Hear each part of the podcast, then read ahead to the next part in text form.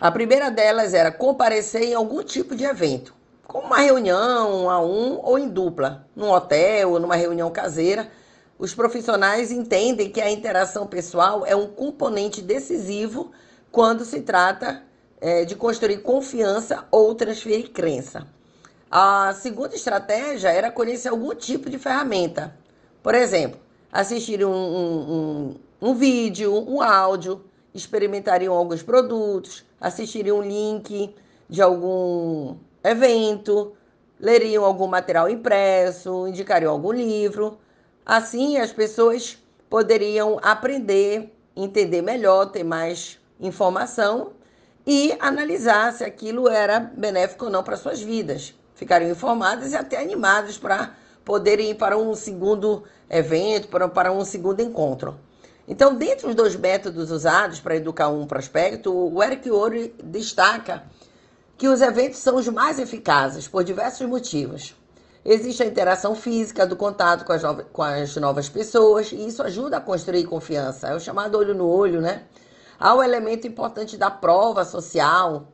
É valioso para o prospecto ver que existem outras pessoas envolvidas ativamente e descobrir como elas são. Ele aprende sobre o produto e a oportunidade financeira. Porém, o lado negativo dos eventos é que pode ser difícil agendar, confirmar, principalmente para quem é novo. Se você tiver a habilidade certa, será bem comum convidar 20 pessoas e apenas uma ou duas aparecerem. Isso pode ser desmotivador. Então, ao adotar a abordagem de enviar um vídeo para seus prospectos, o Eric Ori viu sua organização crescer com ou sem ele, chegando a milhares de pessoas. A ferramenta deve explicar em detalhes a oportunidade da empresa. Descubra qual a ferramenta você vai utilizar em sua empresa e em seu negócio. Como profissional, você vai convidar prospectos para conhecer uma ferramenta ou participar de um evento. Você não vai tentar vender a sua ideia e encantar o mundo com a sua sabedoria. Essa abordagem pode até inflar o seu ego, mas irá diminuir a sua conta bancária. Eric Ouro menciona que existe uma fórmula para independência financeira no marketing de rede. Prestem atenção.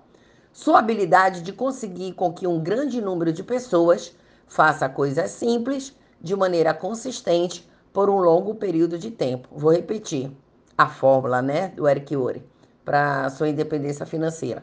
Sua habilidade de conseguir com que um grande número de pessoas faça coisas simples de maneira consistente por um longo período de tempo.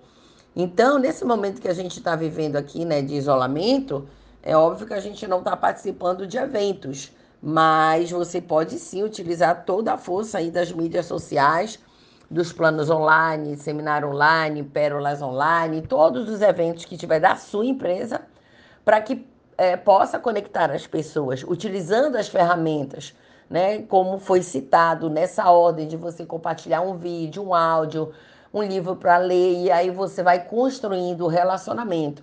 Se você for realmente como um tubarão, toda e qualquer pessoa que você conhecer de cara, você já for falando do seu negócio, sem que ela esteja preparada para ouvir, sem que ela realmente te, te tenha, né? é, é, dado interesse, demonstrado interesse, provavelmente você vai ter uma negativa. Certinho? Eu vou para o terceiro áudio, áudio para a gente continuar aqui na habilidade 2.